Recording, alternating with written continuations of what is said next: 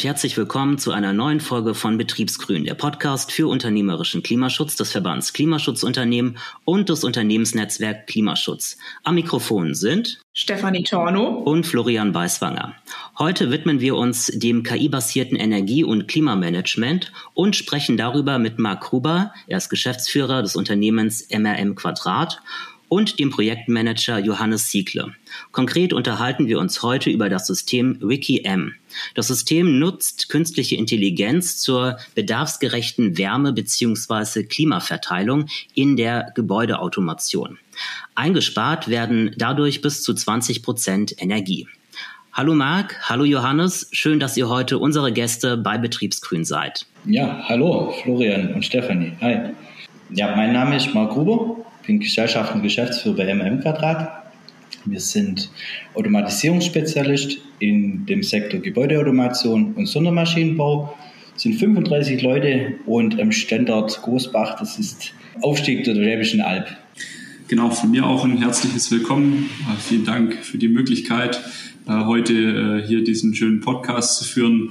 Mein Name ist Johannes Siegle. Ich bin im Projektmanagement und bin eben für die Projekte zuständig in der Planung und in der Organisation in den Bereichen, von denen Herr Gruber gerade schon erzählt hat. Marc, möchtest du noch kurz äh, MRM Quadrat vorstellen, was ihr genau macht? Genau. Also ähm, wie gesagt, die zwei Sektoren, Gebäudeautomation und im Sondermaschinenbau. In der Gebäudeautomation sind wir hauptsächlich tätig, ähm, gerade im Wärmesektor ähm, und in der schlichten Gebäudeautomation, also Ansteuerung von Gebäuden. Und im Sondermaschinenbau sind wir in mehreren Branchen tätig. Da gehört unter anderem die Lebensmittelindustrie, bearbeitende Prozesse, Roboterhandling, Luft- und Raumfahrttechnik unter anderem dazu. Also sind wir relativ weit gefächert. Dann starten wir doch direkt mal mit dem Thema Gebäudeautomation. Der Gebäudesektor verbraucht die meisten Treibhausgasemissionen in Deutschland und ist damit natürlich auch ein wichtiger Schlüssel, wenn wir ähm, über Klimaneutralität sprechen. Welchen Stellenwert hat denn in diesem Zusammenhang künstliche Intelligenz, um ein Unternehmen nachhaltig auszurichten, Johannes? Ja, also aus meiner Sicht ist es äh, eine entscheidende Schlüsseltechnologie äh, für die Unternehmen, denn es ist die Basis oder technologische Basis, äh, um eben Methodiken einzusetzen, die die notwendige Ressourcenschonung zu erzielen, die eben benötigt werden, um gerade diese Treibhausgasemissionen so zu reduzieren, dass wir ja, Klimaneutralität erreichen. Ja, genau. Welche Vorteile kann denn KI in dem Zusammenhang haben? KI ist in der Hinsicht äh, oder hat die Vorteile, äh, dass es sehr anpassungsfähig ist und äh, dass es uns äh, Lösungen bietet, die mit konventionellen Methoden aus der Vergangenheit ja, Vorteile gegenüber diesen hat ähm, da das viele äh, Probleme gar nicht lösbar sind mit konventionellen Methoden. Und äh, da hebt sich einfach KI deutlich gegenüber diesem ab. Ja. Gibt es denn auch Nachteile von KI in diesem Zusammenhang? Mm, ja, die gibt es durchaus. Also äh, es hat eigentlich alles mit Daten zu tun. Die Daten sind die Vorteile, die sich die KI zunutze macht. Äh, aber wir haben natürlich auch extrem hohe Anforderungen an Datenqualität, äh, an Datenquantität, an Datensicherheit. Und äh, das, oder das stellt natürlich viele Unternehmen auch für, also vor große Herausforderungen, äh, denen sie heutzutage teilweise noch gar nicht gewachsen sind. Äh, insbesondere wenn die Unternehmen beispielsweise auch in manchen Digitalisierungsthemen noch hinterherhinken. Alles klar. Dann gehen wir jetzt mal direkt ins Detail, nämlich zu eurem intelligenten Energie- und Klimamanagement-Tool WikiM. Marc, was genau können wir uns denn unter WikiM vorstellen? Ja, WikiM ist eigentlich unterm Strich eine ganz normale Gebäudeautomation, was man jetzt kennt, mit dem Vorteil, dass diese aber mitlernt und das Gelernte aber auch anwendet. Okay. Und wie funktioniert das dann genau? Also welche Grundlage gibt es da, Johannes? Ähm, ja, also grundsätzlich machen wir uns äh, KI, äh, KI zunutze und äh, es gibt eigentlich zwei wesentliche Ansätze, äh, die wir eben äh, einsetzen oder wo wir KI im Einsatz haben. Das ist einmal auf äh, Primärseite im Gebäude, also alles, was mit Erzeuger, ähm, ja, Versorgung von der Erzeugerseite äh, zu tun hat. Ähm, und auch die Sekundärseite, das ist die abnehmende Seite, also bis hin zu den Heizkreisen äh, in den einzelnen Räumen, den Heizkörpern, je nachdem, was natürlich im Einsatz ist. Und hier haben wir sekundärseitig, ähm, ähm, ja, werden Präsenzdaten aufgezeichnet über die Zeit in den einzelnen Räumen des Gebäudes. Und über einen langen Zeitraum erhalten wir hier eben Zeitreihen. Äh, diese Zeitreihen bilden eigentlich die, die Nutzung äh, des jeweiligen Raumes ab und äh, die KI-Modelle lernen diese Nutzung ein und können dann für die Zukunft Vorhersagen äh, darüber treffen, wann der Raum genutzt wird. Und anhand dieser prognostizierten Vorhersage, diesem Nutzungsprofil für die Zukunft können die Heizkreise ähm, oder die Aktorik in den Räumen bedarfsgerecht eben angesteuert werden. Oder auch die äh, Klimatisierung ebenso. Ja? Je nachdem, was für Grundvoraussetzungen wir haben.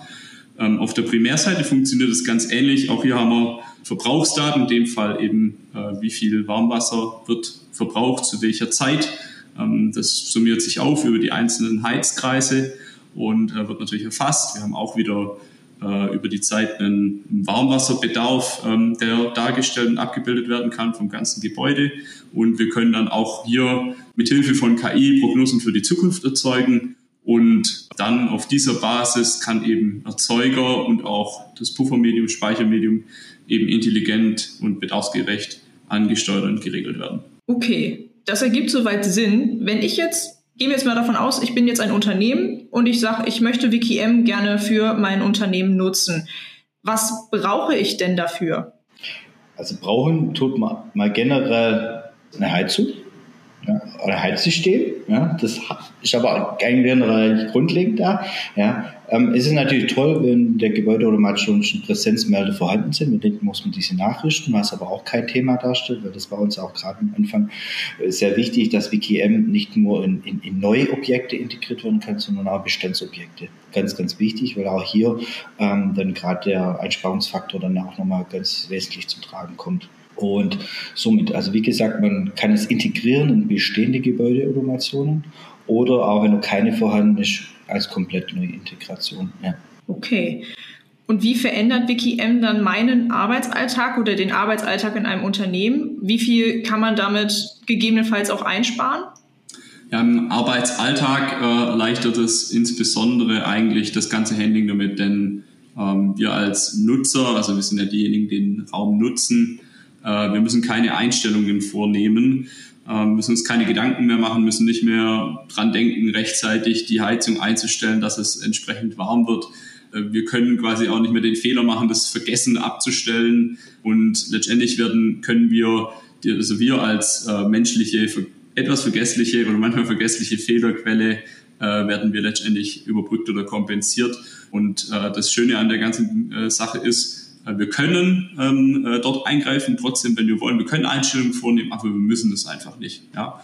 Und äh, trotzdem haben wir eben äh, ein großes Potenzial, das wir ausschöpfen und können hier um die circa 20 Prozent Energie einsparen.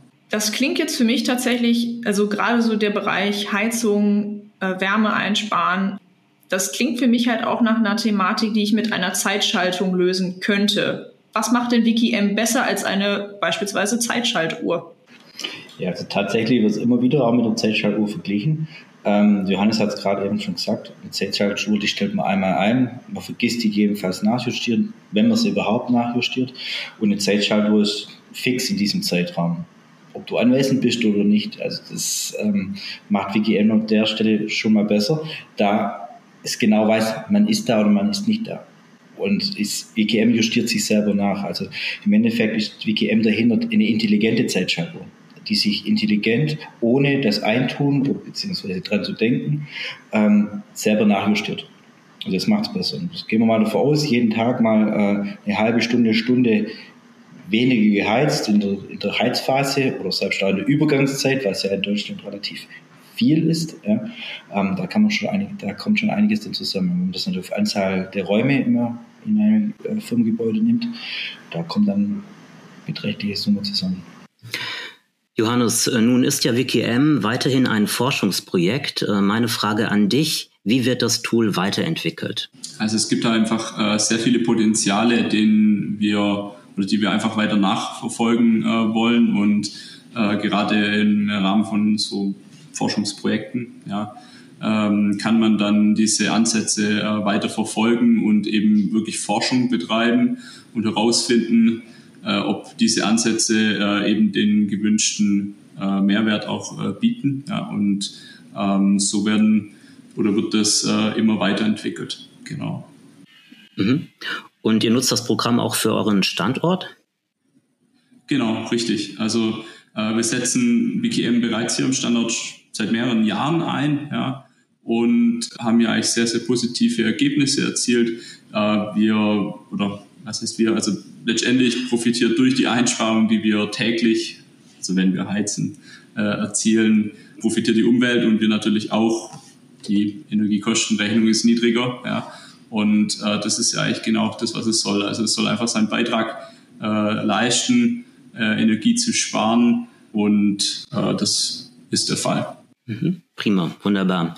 Nun lautet euer Unternehmensslogan The Automation People. Meine Frage dazu an dich, Marc, wie wichtig ist das Team hinter MRM Quadrat und welchen Einfluss hat das Team auf interne Effizienzprozesse? Also das Team ist unabdingbar. Das Team ist das Wichtigste an dem Ganzen.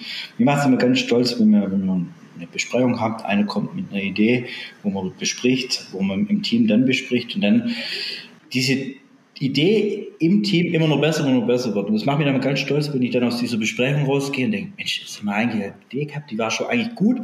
Und dann aber noch mit, mit zig Punkten, die noch dazukommen, sind eigentlich, sag ich mal, eine nahezu perfekte Idee hat. Das macht mich stolz und das zeigt mir auch, dass das Team dahinter extrem wichtig ist. Den einen ist gut, aber das Team zusammen ist sehr gut ist perfekt. Deswegen ist das Team ganz, ganz wichtig und ähm, das merkt man auch im Effizienzprozess. Die Leute identifizieren sich mit dem Produkt und äh, somit denken sie mit, bringen das weiter und das wäre ohne ein Team gar, gar nicht machbar. Und das macht mich auch persönlich als, als Geschäftsführer sehr, sehr stolz, so ein Team zu haben. Ähm, nun eine Frage an Johannes. Woran merkst du konkret, dass sich betrieblicher Klimaschutz für euren Standort auszahlt? Mhm.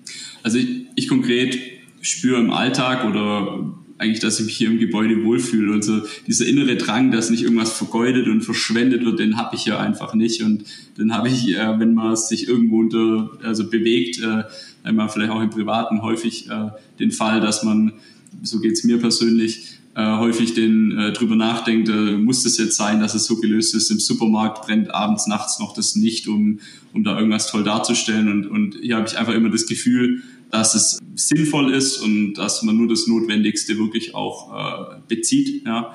Und äh, das ganze Gefühl, das ich jetzt beschreibe, das bestätigen letztendlich auch die Daten, die Daten, die wir visualisieren ja, aus dem System raus. Und natürlich, wie auch schon vorher gesagt, die, die Rechnungen, ja, die man dann bekommt, ja, äh, die halt einfach kleiner ausfallen wie zuvor. Ja, und äh, das insgesamt, finde ich, gibt einfach ein gutes Gefühl, dass hier durch das System, das selbst von uns ist, am Standort was beiträgt und auch funktioniert. Ja. Mhm.